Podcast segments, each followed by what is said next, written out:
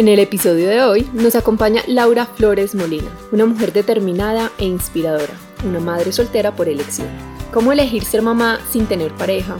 ¿Cómo es el proceso? ¿Qué posibilidades existen? Con Laura hablaremos sobre su historia y cómo abordó el embarazo desde esta posición tan especial. Acompáñanos en este episodio que tiene mucha información valiosa, incluso para las que tenemos una historia diferente. Si te gusta este episodio, no olvides compartirlo con alguien que creas que puede gustarle. Te invitamos a seguirnos para que puedas escuchar todos los martes un nuevo episodio y nos encantaría recibir tu evaluación. Creemos que hay tantas formas correctas de ser mamás como mamás en el mundo. Creemos en el poder de abrazar el caos para perdernos y volvernos a encontrar. Creemos que se vale pensar diferente. El Club del Caos es un espacio seguro para cuestionarnos, reír, llorar o gritar, no puedo más. Uy, pero qué rico un hijo más. O ni uno más. No importa qué tipo de mamá seas, en esta comunidad encontrarás personas como tú y otras muy diferentes. Palabras de aliento y palabras de experto algunas risas y lágrimas, porque en ocasiones es mejor reír que llorar. Pero en otras definitivamente es necesario llorar. Somos Sofía y Verónica. Éramos dos amigas siendo amigas y ahora somos dos amigas siendo mamás. Quédate con eso que te resuena y deja ir lo que no. Bienvenidas al Club del Caos. Bienvenidas y bienvenidos una vez más al Club del Caos. Hoy tenemos un episodio muy muy especial para Sofía y para mí Vamos a hablar de ser mamá soltera por elección y digo que es muy importante para Sofía y para mí porque en algún momento de nuestras vidas lo pensamos, no profundizamos, no investigamos, no fuimos un paso más allá y no tenemos ni idea si lo hubiéramos hecho o no, pero definitivamente es un tema que nos toca y que en algún momento se pasó por nuestras mentes decir, ¿Qué pasa si yo llego a cierta edad y no tengo una pareja estable ni con quien me esté proyectando a futuro y no quiero renunciar por nada del mundo a mi sueño de ser mamá? Y hoy vamos a hablar sobre este tema con Laura Flores Molina. Más adelante se las vamos a presentar y a contarles quién es. Bienvenidos porque va a estar espectacular este episodio. Este episodio además tiene para mí varios componentes que lo vuelven mágico. Uno, lo que decía Vero, eh, yo tenía muy claro, no sé si lo hubiera ejecutado, como digo, no sé si soy, no sé si tengo tantas agallas, pero tenía muy claro y se le decía a mi mamá, incluso con mi esposo en ese momento, él, cuando él y yo empezamos a salir, él sabía, mi pregunta fue, ¿tú quieres hijos? Y me dijo, pero por supuesto, y yo me dijo, pero ¿por qué? Ya, y yo, porque yo estoy en una edad en la que yo tengo muy claro que si tú no quieres hijos, es mejor que ni nos metamos. Total. Porque yo a los 30, y él sabía, porque yo a los 30, si no me he casado o no he encontrado a esa persona que de verdad quiera tener conmigo una familia, me quiere inseminar. Entonces, pues para mí sí es muy importante saber tú en qué estás. Yo creo que la mayoría de gente saldría corriendo, la mayoría de hombres saldrían corriendo. Y por eso, por ejemplo, me gusta mucho este podcast porque para mí toda mi vida me dijeron como que acelerada, mi mamá que es tan mente abierta y tan opuesta a mí, eh, me decía, Sofía, uno no puede andar pensando en hijos desde ya, Sofía, pero es que pues no puedes tener un novio en el que no estés analizando si esa es la familia que querés para tu hijo y yo no, yo no puedo tener un novio en el que yo no piense en eso, o sea, si yo empiezo a salir con un man, yo ya estoy viendo si ese quiero que sea el papá de mis hijos, si ese quiero que sea. Yo no sé vivir el día a día en ese tema. Entonces, una cosa ahí que se me vino a la cabeza es: me acuerdo que terminé con un novio porque no quería que fuera el papá de mis hijos. O sea, y yo tenía 22 años, no sé, era una chiqui, y yo dije: no, no voy a perder el tiempo, es que no es el papá. Y conocí a Manuel y dije, desde la primera noche, que suena loco, creepy, lo que sea yo lo, lo veía yo decía, sí, puede ser el papá de mis hijos. Exacto, entonces para mí la entrevista de hoy, pues esta conversación, espero que le dé fuerza a todas las mujeres que están callando un deseo, porque las amigas, porque el que sea, Laura ahorita nos contará su historia, pero porque el que sea le diga loca, acelerada, eh, te chiflaste, no vas a ser capaz, todos esos nos que nos dicen, yo quisiera invitar a las mamás, bueno, a las mujeres y a los hombres del mundo que son mamás y papás en potencia, que entiendan que no están locos, que no son los únicos que piensan así, que sí se puede y que traer un niño al mundo a llenarlo de amor, porque los cinco minutos que hemos estado con Laura acá, el hijo no puede ser más amado, no puede ser más acompañado, entonces sí se puede y ojalá esto motive a muchos. Y también creo que le va a servir a muchas mamás que son mamás solteras o así para ver cómo afrontar la maternidad. Así sea con una tribu, porque pues Laura, yo veo que tú tienes tu tribu, pero solas, de sin, pareja. sin, pareja. sin pareja. Entonces creo que es un podcast muy inspirador. Compártanle a las mamás que tengan solteras. Eh, si alguna amiga borracha ha dicho, yo me quiero inseminar si no consigo hombre a los 30, compártanle esto porque debe tener un deseo que no está siendo capaz de decir en todo su momento, pero aparentemente es más común de lo que creemos. Y, y ahí, Sofi, dijiste una cosa muy linda, pues como que mujeres o hombres que callan ese deseo em, y no solo que lo callan, sino que lo descartan. Simplemente dicen, no tengo pareja, no puedo ser mamá, no tengo pareja, no puedo ser papá, y renuncian completamente a ese sueño. No hay que renunciar a él hay que encontrar formas diferentes de llegar a él. Así que yo creo que sin más preámbulo, Lauris, bienvenida. Estamos ansiosos por saberlo todo. Felices de tenerte acá. Muchas gracias por tenerme, qué chévere. O sea, siempre había soñado con estar en un podcast porque adoro, soy fan de los podcasts, todo el día los escucho. Entonces, estoy súper feliz. es una felicidad compartida. Qué rico. Porque yo además soñaba tenerte sin habérselo dicho a ver. Increíble. Seguramente el universo se confabuló para que aquí estemos las tres. Siempre. Lauris, contanos en qué momento tomaste la decisión. Yo sé que ahorita nos estabas contando de, de un llamado y de ciertas cosas. Contanos en qué momento, ¿qué te trajo a ser una mamá soltera por elección? Bueno, antes de los 23 años no, no, no había como explorado esa, esa, opción de ser mamá, no, no me llamaba mucho la atención. Pero un día me levanté cuando tenía 23 años como con ese deseo de ser mamá, una cosa horrible que yo no sabía qué me estaba pasando. Yo decía, esto tiene que ser el reloj biológico, pero empecé como a explorar ese sentimiento, a investigar, a hablar con, con la pareja que tenía en ese momento de que tenía el deseo de ser mamá. Pero entonces con ese deseo vinieron también muchas preguntas y es, eh, ¿esta pareja con la que estoy si es la persona correcta? Si es la persona que quiero que sea el papá de mis hijos y no solo él, su familia, quiero que sea la familia de mi hijo, él, ellos, sus valores, sus creencias y eso se vuelve ya muy difícil. Entonces, no, no encontraba como la pareja y me puse como la meta de si a los 30 años no, no me he convertido en mamá, busco la forma pero obviamente no me aguanté y empecé a investigar cómo podía convertirme en mamá soltera. Entonces, eh, pues pensé en adopción, pero es súper difícil para una mamá o un papá soltero. Y una vez me vi una película con Jennifer López que se llama El Plan B, en donde ella se convierte en mamá soltera por elección a través de inseminación. Y dije, wow, ¿qué es esto? Esto suena demasiado increíble, pero fijo, sí, pero yo decía, pero esto debe ser algo que pasa solo, pues es, una película de Hollywood, pero igual busqué en Google y Google dijo, aquí se puede. Entonces eh, había una clínica de fertilidad aquí en Medellín, yo les escribí porque me daba miedo llamar y que escucharan mi voz de niña. Y eh, me dijeron, sí, sí se puede, tienes que tener por lo menos 25 años y pasar un montón de procesos, bla, bla, bla. Y yo dije, ok, se puede. Esperemos porque todavía no estoy lista. Igual yo decía, de pronto todavía puedo encontrar a esa persona. Entonces esperemos. No me aguanté hasta los 30. A los 25 años fue que ya me ser y a los 27 yo ya me sentía lista. Y todavía no había llegado esa persona. Y dije, pucha, pero yo me puse la meta de los 30. Pero ya a los 27 yo me sentía lista. Entonces empecé a investigar más. Llamé, ahora sí, pedí una cita. Me atendió el doctor más lindo del mundo. me encantaría que le estuvieras viendo esto.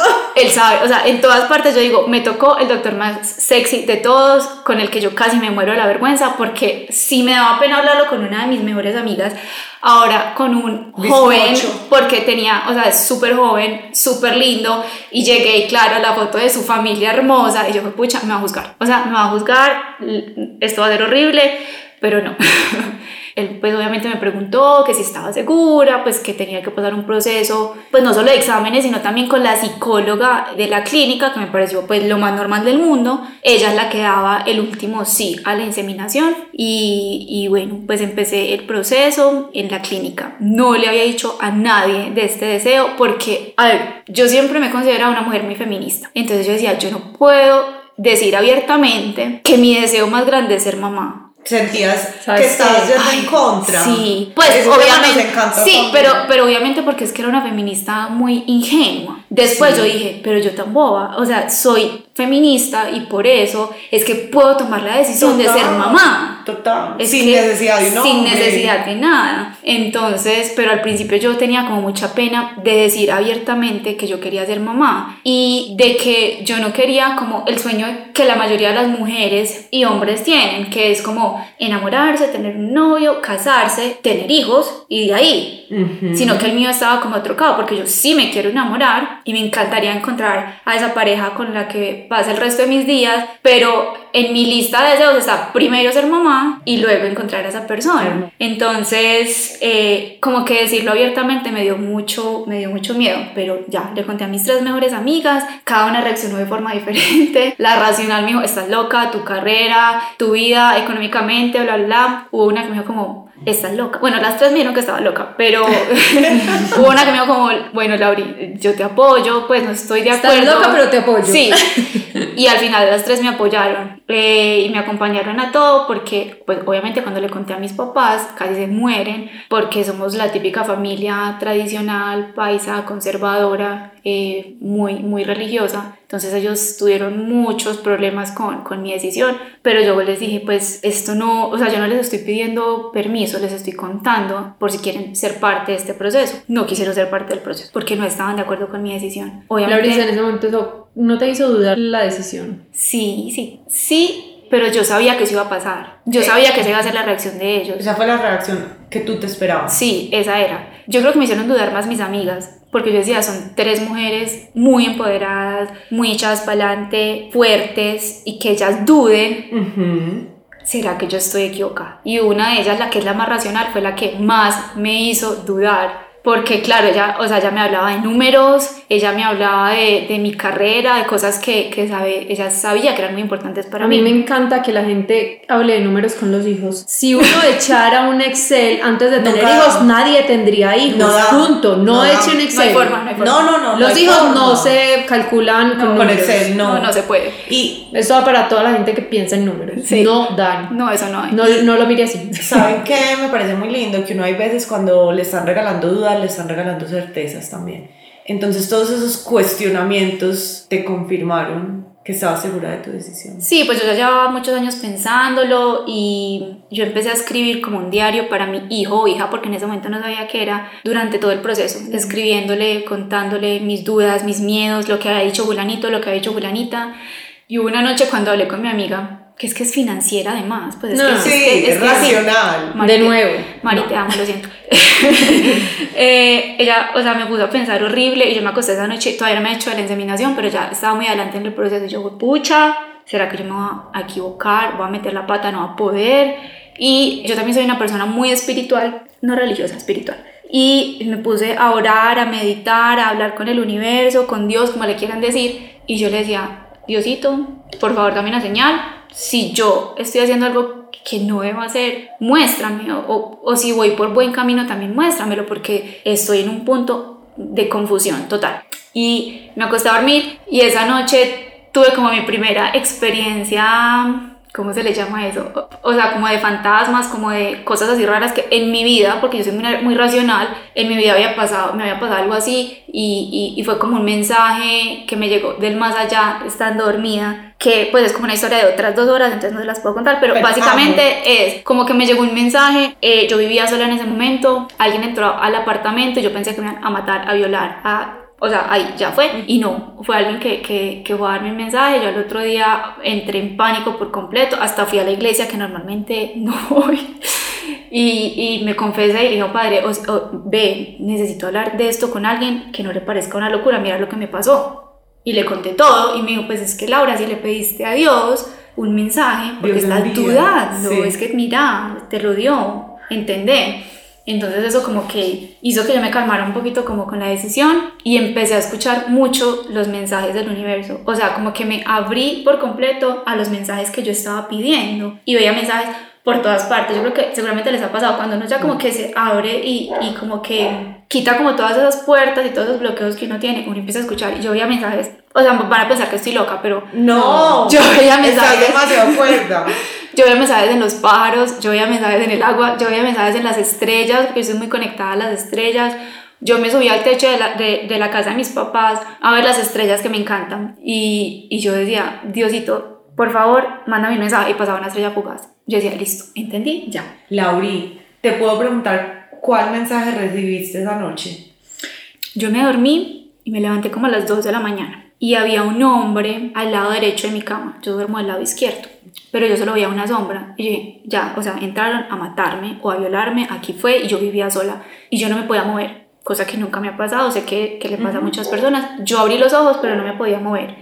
Y esa persona, yo estaba pues llorando, pero no podía gritar. Esa persona se, se dobló y puso las manos sobre mi estómago. Y yo me calmé por completo. O sea, sentí una calma impresionante y una tranquilidad. Se me quitó el miedo y yo me quedé dormida, o sea, como con una calidez que me invadió todo el cuerpo, una cosa hermosa. Y yo me quedé dormida como por unos segundos y volví a abrir los ojos y ya me podía mover y vi a mi bisabuelo paterno parado frente a mí y me volví a dormir, ya como con la tranquilidad que tenía. Y a mí nunca se me ha muerto nadie, o sea, ni un perro. Entonces, yo creo que la única persona que había en el más allá que me podía mandar un mensaje era mi bisabuelo, eh, con el que mi papá tuvo una relación muy estrecha.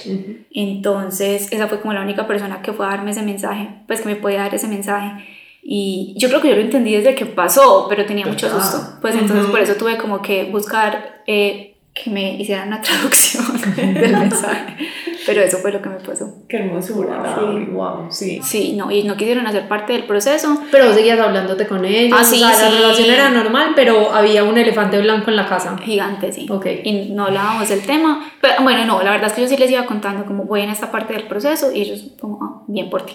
Y Como un chicle. O sea, sí, básicamente, no, pero mi mamá siempre me decía como, si esto te ha de convenir, Dios buscará la forma de que se dé, si no, no. ah, bueno. Sí, entonces eso también me da mucho susto porque el doctor siempre me advirtió, Laura, es muy difícil quedar en embarazo a la primera.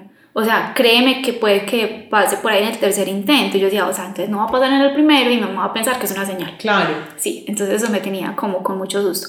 Pero bueno, mis amigas me acompañaron a todo, hasta el día de la inseminación que también me... Yo no le quise contar a mi mamá el día de la inseminación porque tal vez ella me hubiera querido acompañar, pero yo no quería la energía que ella tenía en ese momento. Ujú. Claro. O sea, la amo, Sí. la amo, pero yo dije, esto no es lo que yo necesito. Me acompañó una amiga que me hizo reír, que eh, también le parecía súper sexy el doctor, entonces fue lo máximo. Todo fue divertido. Fue súper divertido. Lauris, ¿cuántos años tenías en ese momento?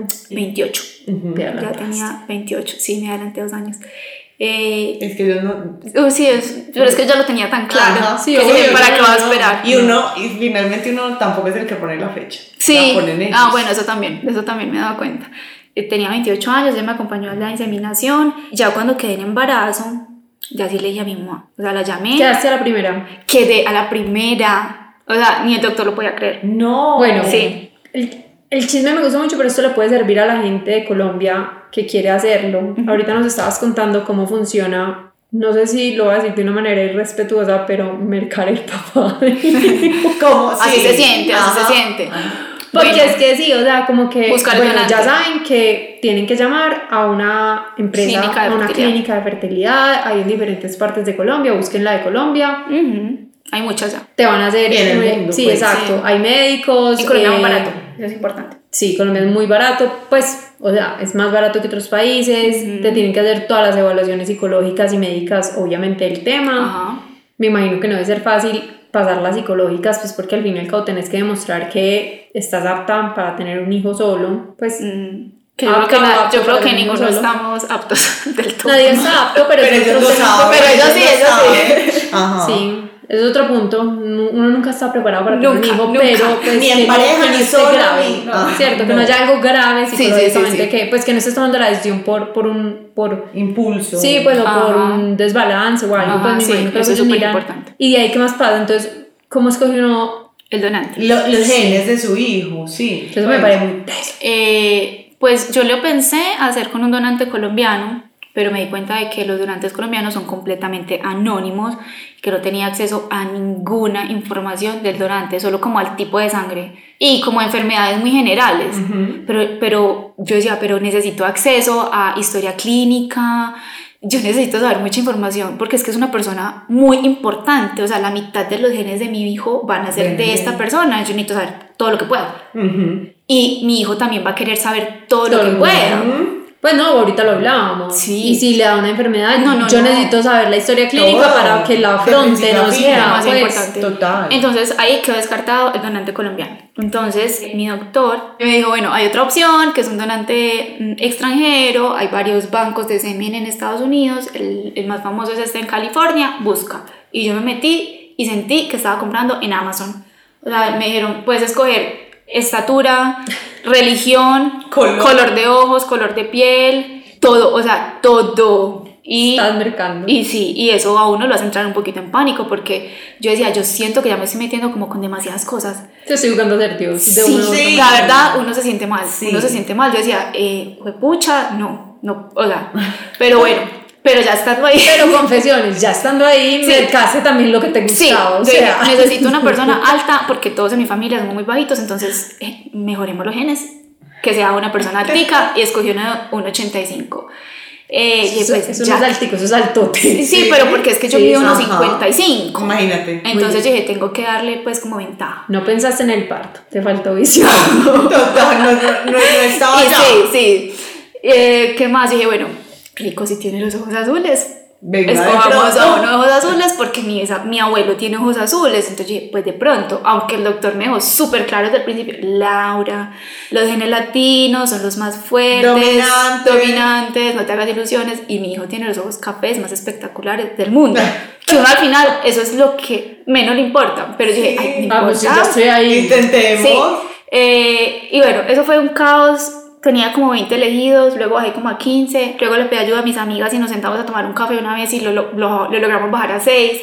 Y todas veían una cosa diferente y me parecía súper divertido. Ay, sí, Tus tengo, papás en ese momento. Cero, cero, o sea, cero involucrados. Ah. si yo tengo alguna amiga que quiera hacer eso y me está escuchando, por favor invítenme, me encantaría ser parte de esta experiencia tan Es única. muy charro, es, o sea, es- yo me reía demasiado con ellas. Llegamos a esos seis y yo decía, yo quiero que mi hijo nazca como en enero, febrero, que no nazca en diciembre, porque todos en mi casa somos de final de año, que no nazca en diciembre. Pero uno no, o sea, no es No, el no tiempo es de uno. No. Entonces una vez me dijo el doctor, todos los exámenes se ven bien, ya estamos listos, pedí la muestra. Y yo, pucha, y yo todavía no tengo elegido el donante. Entonces ya tenía tres. El que más me gustaba era un mono divino, eh, ojo azul. foto. Muchos ponen foto. Es que hay tres tipos de donantes. Unos que son completamente anónimos. Bueno, no completamente, o sea que no. Te ponen toda la descripción, pero no hay foto. Sí, pues. no hay foto Ni y no nombre. quieren conexión con, el, con los hijos, entre comillas. Hay otros que están como indecisos, que es el que yo escogí, como que dice, si el niño cumple 18 años y quiere conocerme, que me escriba y yo tomaré la Yo decisión, decido. que ese fue el que yo escogí. Y hay otros que sí son completamente abiertos, ponen fotos de ellos grandes. El que yo elegí puso fotos del bebé, como hasta Ajá. los 5 años. Sí. Eh, pero hay descripción del grande. El que más me gustaba a mí era budista, mono y azul, hermoso, grande, que le gustaba meditar. Yo decía, o sea, eh, porque ¿Y yo lo pasó con conozco. Hola. Sí, casi que sí, yo decía, este, o sea, es donde este lo hubiera conocido, este sería. Pero no estaba del todo segura, entonces yo me acosté a dormir una noche y otra vez me puse a hablar con el universo. Yo le dije, Diosito, universo, bebé, le escribí a mi bebé en una de las páginas del diario, necesito que me ayudes a escoger a la persona que nos va a ayudar a que llegues al mundo. Porque yo no sé cuál de esos escoger y tenía que escoger al otro día. Me acosté a dormir, cerré el computador. Al otro día me levanté, llegué a la empresa, abrí el computador, estaban los tres ahí y yo dije, pero ¿es este? O sea, yo ya, o sea, supe inmediatamente cuál era y no era el, mono azules, El budista. mono budista. No. Laura, ahí dijiste una cosa súper bonita y es que dice la persona que nos va a ayudar a que tú llegues a este mundo, no tu papá, que yo dije el papá, pero no, no es el papá, No, ese término no lo usamos. no es el papá. No, usamos el término donante. Claro, Porque es que papá no es. no es. No, yo pienso que para el que te nada, cría, el papá es el que lo total, cría a uno. Pues sí. cada quien tendrá sus creencias, pero estamos de acuerdo las tres en que papá es el que te cría. Total. Sí, el término que usamos es donante. Es donante. Tengo una duda, Ujú. aunque esa historia es muy buena. Ujú. ¿Nunca pensaste en alguien conocido? No. Jamás. No, eso se hubiera vuelto un lío. No, yo estoy de acuerdo, sino que hay veces siento que es, es una manera de uno controlar. qui- No, una vez sí lo hablé. hace. hay Bueno, en lo Estados hace. Unidos se usa más. Una Sí. vez lo hablé con un amigo mío eh, que es gay, un amigo de la universidad que quiero mucho, y, pero una vez molestando, pues como que le dije, Moisés, si a los 30 años tú no has tenido hijos y yo no he tenido hijos, eh, tengamos un hijo. Pero fue como una vez rumbeando medio, medio prendos, pues, entonces como que no. Pero sí, una vez sí, pues, llegó ¿Y él no como te la reclama? conversación. ¿O ya tiene hijos? No, no, yo no creo que él quiera hijos. Ah, bueno. Sí. No. Laurita, entonces, bueno, finalmente decidiste y entonces uno manda a traer. Eso viene en un termo especial, sí. Llega a las instalaciones de la clínica, ellos, o sea, uno no toca eso nunca. Eso llega a la clínica y uno le echa eso un, una Ave María y espera que le pongan el que es. Pues porque yo decía, es que yo nunca lo vi, yo nunca toqué eso. O sea, yo dejé eso allá en la clínica y confié en que me inseminaron con el que yo traje. Así. Claro. Sí, entonces Sí. ellos se quedan con eso porque tienen que tener una temperatura especial y bueno, en, los laboratorios. El día de la inseminación pues me acompañó mi amiga y ten- uno luego tiene que esperar dos semanas sin hacerse pruebas para hacerse la prueba de sangre, para ver si uno está en embarazo. En esas dos semanas me metí a un curso de meditación porque no podía pensar en otra cosa, que fue una cosa muy linda que le recomiendo a todas las mujeres, curso de meditación o, ¿cómo es que se llama? Sanación de útero, como todas estas cosas. Para mí esas dos semanas de meditación fue como una conexión, como con mi energía femenina demasiado, demasiado linda. Y nunca hubiera cambiado, pues no, no cambiaría esa experiencia por nada. Esas dos semanas de yo conectarme con, únicamente con mi energía femenina. Eso fue súper lindo. Ay, qué hermoso. Qué Sí. Bueno, y esperaste dos semanas. Ahí tus papás todavía no sabían que ya te habías hecho la inseminación. Sí, ellos sabían, ya sabían que me habían hecho, que yo me había hecho la inseminación. Pero no supieron día, hora, sino que Sí, sí, yo les contaste. dije. Ok. Hoy voy a ir a hacerme inseminar y me va a acompañar Lauris. Ya, pues hasta ahí. Eh, ya cuando el doctor me avisó que estaba en embarazo, estaba con otra de mis mejores amigas, llamé a mi mamá, le avisé, tampoco se emocionó mucho, o sea, fue como, ah, bueno, si esto es lo que Dios quiere, es porque así va a ser. Y ya, pero tampoco fue como la reacción como esas que uno ve pues en TikTok de la familia que grita, no. Sí. Fue como algo muy, ya. Pero ya, cuando quedé en embarazo, Tu papá. mi papá, mi mamá le contó porque no me contestó el celular en ese momento. Luego me dijo como, ah, bueno, necesitas algo, pues te sientes bien. Algo como muy neutral. Pues no, no era una emoción así muy grande. Qué risa oír esa historia, ya Y que ver- conocimos la familia, Total, porque total. es una desconexión total, o sea, claro que entiendo, para uno como papá siempre va a ser difícil que los hijos tomen decisiones que son Que nuevas uno no para cree uno, correctas, exacto.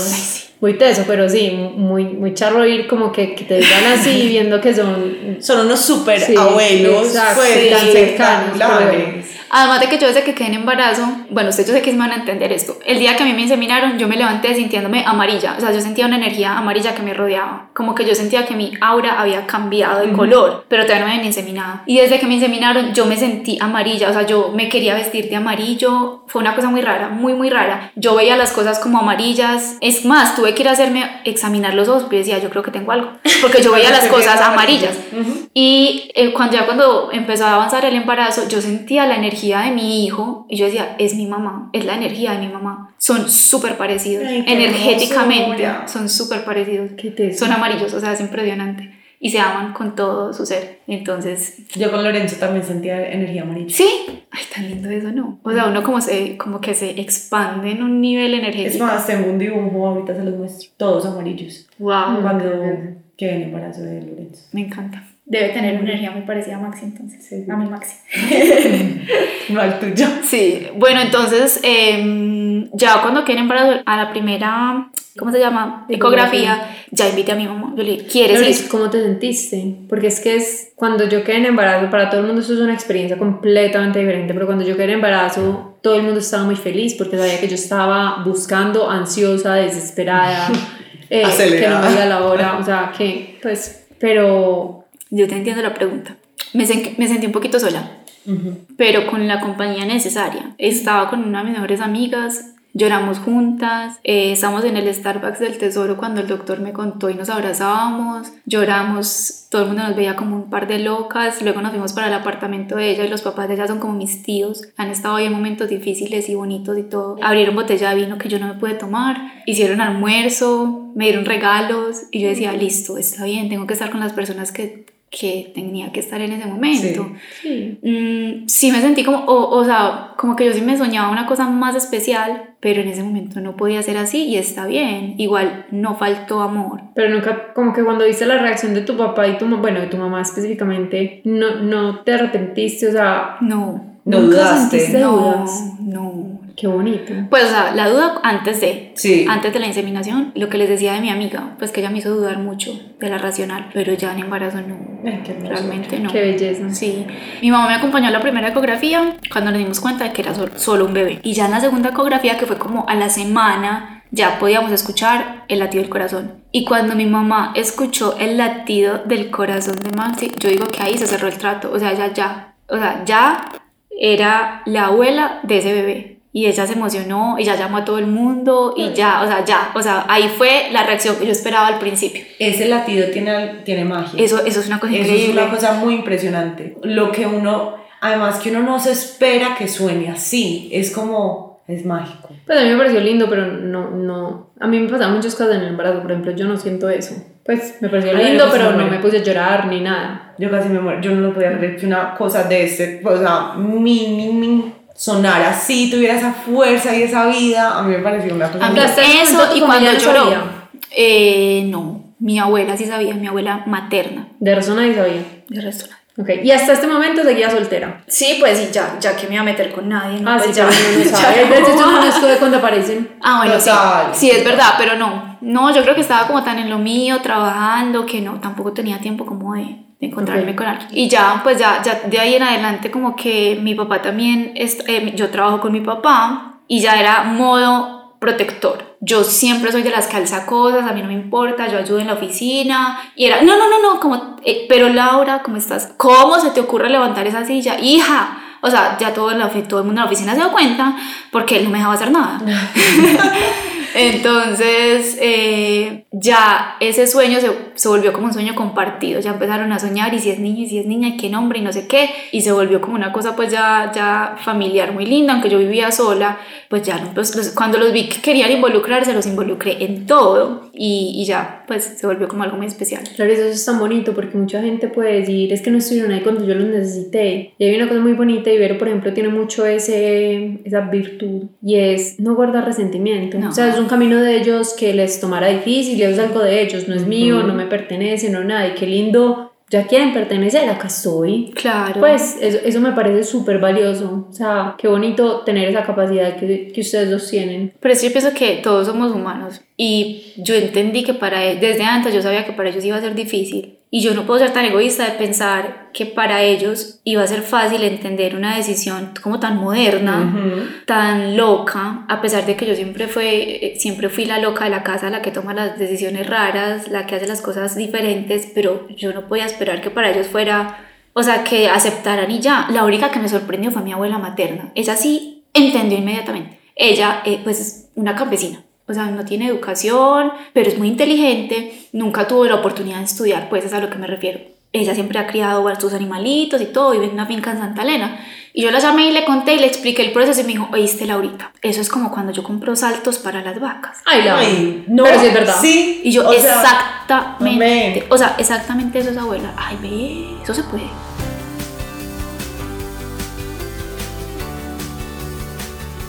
Y yo ahí te quiero hacer una pregunta que ahora lo hablábamos y que me parece importante tocar y es que desde la clínica te dijeron que era importante tener una figura paterna Claro. y que conversemos un poquito alrededor de esa figura paterna porque pues aunque no sea un papá, la figura masculina es importante dentro de la historia. Sí, eh, la psicóloga de la clínica, pues con la que hablé mucho, todavía la- le escribo mucho, ella me decía, Laura, tienes que tener muy en cuenta y muy claro que el niño o la niña sí o sí necesita una figura paterna. Yo le dije, claro.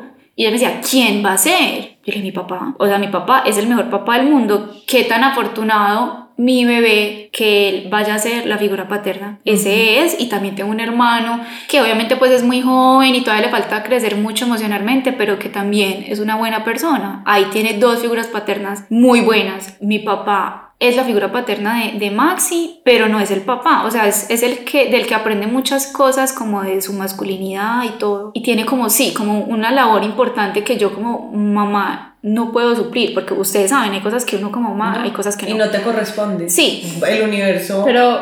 ¿saben a mí qué es lo que más me gusta de esta pregunta que Vero dice y de tu respuesta? Y es también que la gente que escucha esto entienda y quitemos un poquito el estigma de que tener figura paterna y materna quiere decir que tiene que haber un papá y una mamá juntos en una casa, No, casados. no. No. Sí, por eso. y, y, lo mismo pasa, por ejemplo, pues esto ya es más avanzado, pero lo mismo pasa, por ejemplo, con las parejas del mismo género, que la gente dice, y no tiene figura materna, y no tiene figura paterna. Sí, es que las figuras maternas y paternas no necesariamente tienen que estar metidas no son en pareja. está en la casa, pero no necesariamente es una pareja, como uno la Ajá, conoce. Eso me ajá. parece divino. Pues y viendo acá tu papá es una figura paterna. Claro. Y es claro. una figura de hombre y es una figura de... de Y aún así no es el papá ni Exacto. toma decisiones sobre ajá. él. Y él, a ellos han sido muy respetuosos con eso porque yo siempre les he dicho, yo soy la mamá, yo soy la que toma las decisiones. Pueden opinar, de Sí. ellos sí recibo sus opiniones, pero no toman decisiones. Entonces eso también es súper importante. Loris, ese embarazo sola, esto pues sí, ya pasamos a un tema bien banal. ¿Te dieron maluqueras? ¿Te dio algo? Al principio un poquito, pero no fue como muy grave. Me mandaron unas pastillas que me dan mucho sueño, no me acuerdo el nombre, y ya, pues duró como un mes. Me duraron mucho los efectos, fue de, de las inyecciones y de todas las pastillas, de todas esas hormonas con las que me embutieron pues como un mes antes del embarazo, que eso sí lo deja uno vuelto nada. O sea, son demasiadas hormonas, son demasiadas cosas para uno. Esa es mi pregunta, como que yo estuve acompañada todo mi embarazo, mi embarazo fue muy tranquilo e igual me parece, bueno, pero es que yo soy muy gallina, yo odio estar enferma sola y me dado muy duro tener que estar maluca sola en mi casa. ¿Cómo te sentías? ¿O es que estuviste súper bien? ¿O te llevabas a tus amigas a vivir contigo? O sea, ¿cómo fue tu círculo de apoyo en ese momento? No, yo vivía tan- sola. Yo vivía sola en Río Negro y mis amigas en Medellín. No, Pero mis papás también vivían cerca de mí en Río Negro.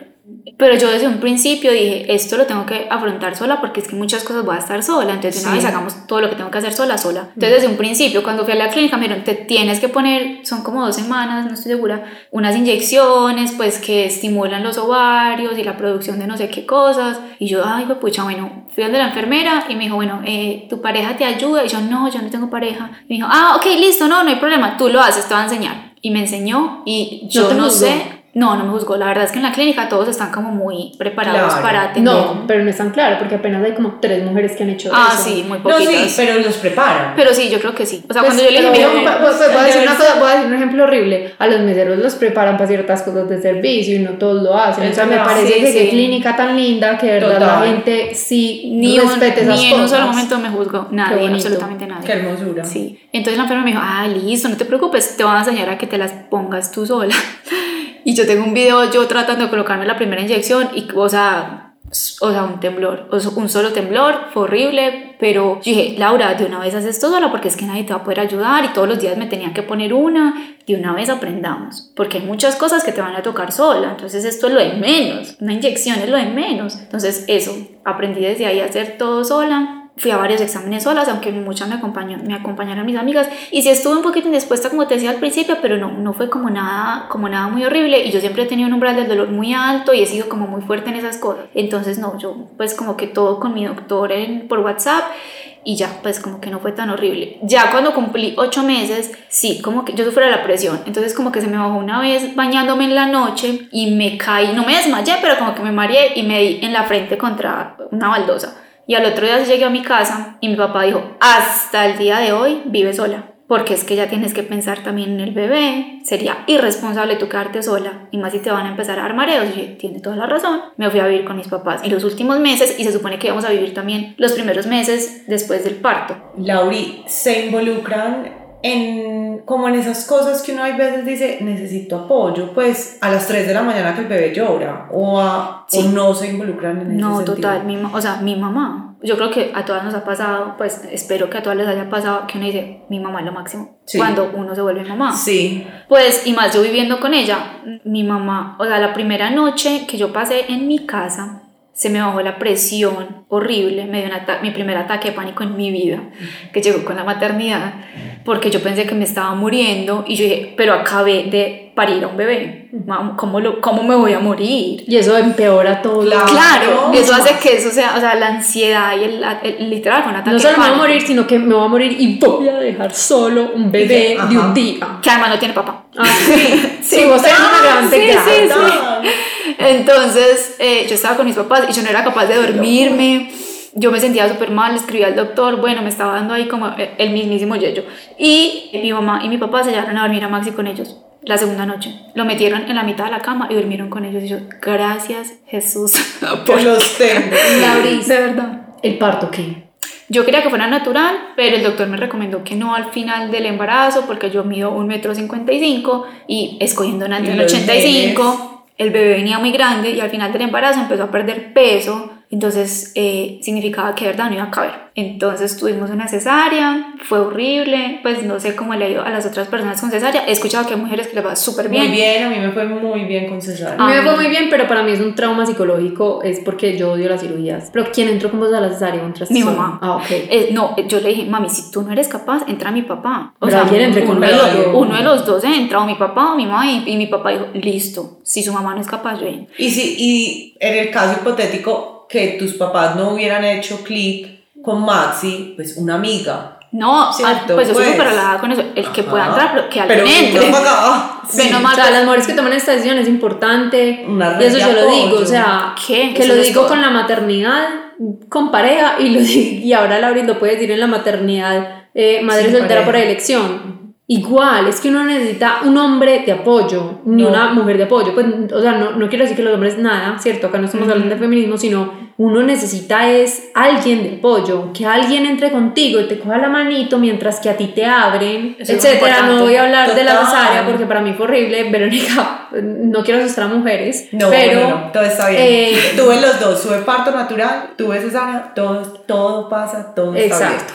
No, y mi cesárea fue increíblemente bonita y todo estuvo perfecto, pero uno sí necesita a alguien que lo pueda dar. bien. Sí, y no, y no en la cesárea, en, En la, la vida. vida, en la vida. Con la Sí. persona que usted más se sienta cómoda en ese momento, que gracias a Dios en ese momento, yo ya estaba, o sea, mi mamá, el único, como la única época difícil fue cuando estaba yo tomando la decisión. Pero una vez escuchó el latido del corazón de Maxi, ya modo abuela on, como, o sea, obviamente hubo, o sea, mi primito, Sí. yo tengo un primito que es de mi edad y me dijo como, espérate, ¿cómo así? O sea, él sí se demoró como una semana más o menos en como en entender qué estaba pasando. Y a la semana volví a escribir, espérate, o sea que es- de verdad estás en embarazo.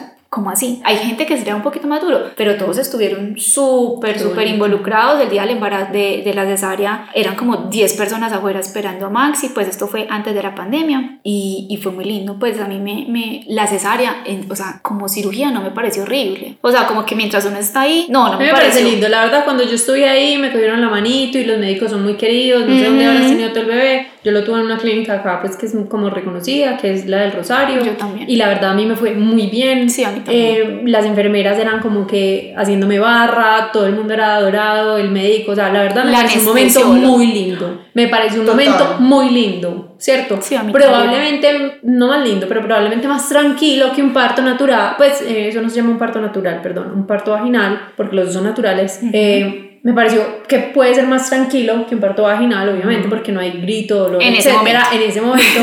pero sí, yo, yo soy fobia a las cirugías, entonces para mí psicológicamente también me dieron ataques de ansiedad, me dio un montón de cosas, Después. pero mental, o sea, nunca se infectó, todo fue Ah, no, yo perfecto, tampoco. sigo con la cirugía perfecta, yo pude cargar a mi bebé, le pude dar lactancia, todo. Yo hubiera el preferido un parto vaginal. Yo también. Pero, pero solo lo he tenido por cesárea. Y pues, o sea, te digo, la cesárea en sí no fue horrible. Y también me parece que en ese momento fue muy lindo porque yo estaba muy consciente de todo lo que estaba pasando Es y fuera muy calmado. Yo les voy a decir, es la conciencia que uno tiene Ajá. en una cesárea, pues no, y, y es Ustedes lo bonito de la maternidad. Yo grabé. No. Mi mamá. Yo tengo, yo tengo el video. Mi mamá grabó todo. Es. Nosotros, pues eso es lo lindo de la maternidad, que todas son válidas, todas son distintas. Claro. Yo tuve dos experiencias, una parto vaginal, otra cesárea, completamente opuestas. Hay mujeres que tienen dos partos vaginales, tres partos vaginales, completamente opuestos entre sí. O sea, es, Ujú. acá estamos hablando de experiencias que vivimos. Sí, ninguno es mejor que el otro. ¿no? Ninguno, son No. distintas. Pues además, yo no me pongo de mágico. Exacto. Sí, pues al también. final terminas Y me encantaba que mi mamá, miedo. mi mamá estaba ahí como de comentarista. Sí. Ya abrieron. Sí. Estoy viéndole el pelo. Hija, es muy peludo. Ay, no, es muy lindo. Ay, el doctor le está haciendo no sé qué. Y yo como, pero pásenmelo. ¡Lo quiero ver! ¡Ay, qué hermoso! Pero también fue Ay, genial no. esa experiencia a través de ella, porque ella era Divino, llorando, claro. contándome, y cuando uno lo yo lo escuché la primera vez que lloró, y yo dije, Ay, no. vive. Sí, sí. Ay, eso es lo máximo. O sea, entonces te entregan el bebé, te quedas en el hospital pues el tiempo que nos quedamos La de cesárea, todo está bien. Así como hay unos que nos quedamos con el esposo, tus papás eran tu sistema de apoyo Sí. en ese momento, se quedaron, o sea, lo que hace un esposo en tu caso lo hicieron los papás, hay gente Sí. que tendrá su mejor amiga o amigo, hay gente que tendrá su primo, su hermano, no sé, pero se mi queda mamá, uno con esa mi mamá se de quedó apoyo. esa noche conmigo, no durmió tampoco, pues porque yo creo, no sé, ¿alguna vez usted durmió la primera noche? Yo. ¿Tú dormiste? Yo solo lo Yo miraba. con Maxi no, con Lorenzo sí. con No, Maxi yo no hacía sino mirarlo, asegurarme que estuviera respirando eh, y mi mamá, cada que yo me levantaba, ella se levantaba. Entonces no dormimos la primera noche. La segunda, ya en casa, fue que me dio el ataque de pánico y se lo tuvieron que llevar a dormir ellos. Y ya, de ahí en adelante, la verdad hice yo todo muy sola. Pero de pronto mi mamá como que lo escuchaba llorando y como que yo no lo atendía inmediatamente inmediatamente y ella sí se levantaba.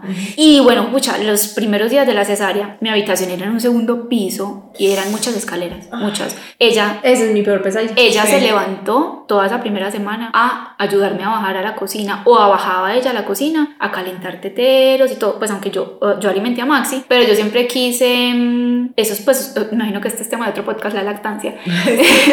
pero yo al principio tomé la decisión de... de un podcast, esos son como ocho podcasts los que tenemos que hacer de la 8 5 ocho temporadas. Ocho sí, sí, sí, temporadas de lactancia. Sí, sí, la lactancia es un tema. Yo dije, voy a extraerme la leche y lo voy a dar en tetero más que pegármelo para que no sea tan difícil, porque yo tenía, de lo que más le tenía yo miedo era la lactancia, uh -huh. yo tenía pánico a la lactancia. Entonces como que yo lo pegaba el 30% del tiempo y el resto tetero, pero leche que yo me extraía. Entonces mi mamá bajaba a ayudarme a calentar teteros, volvía y subía. Esa primera semana ella bajó todos los días, cada dos horas. O sea, ella no dormía tampoco. Ya después sí, lo hice yo todo, eh, yo, yo sola todo y mi mamá todavía se levanta cuando Maxi está enfermo. Y me dice, necesitas ayuda. Ya le diste esto, ¿quieres que te traiga algo? Y eso es una bendición impresionante. Lauri, yo te quiero hacer una pregunta y es, ¿qué ha sido lo más retador para ti siendo una mamá soltera por elección? Yo tengo mucho miedo porque hasta ahora muy poquitas cosas han sido retadoras y yo sé que va a llegar el momento en el que sí.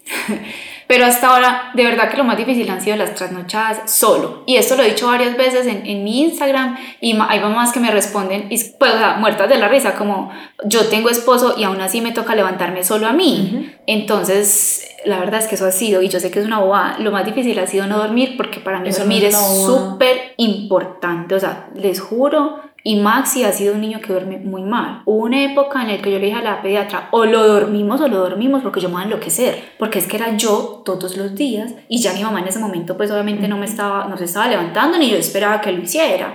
Pero era yo como un zombie, ya me estaba afectando emocionalmente y esa parte para mí ha sido muy difícil. Pero yo estoy segura y lo, y lo discutí con la psicóloga de la clínica de que la adolescencia o antes de la adolescencia, cuando él empieza a preguntar por qué yo tomé la decisión que tomé y cuestione esa decisión y diga, pero ¿por qué mis amigos tienen papá y yo no?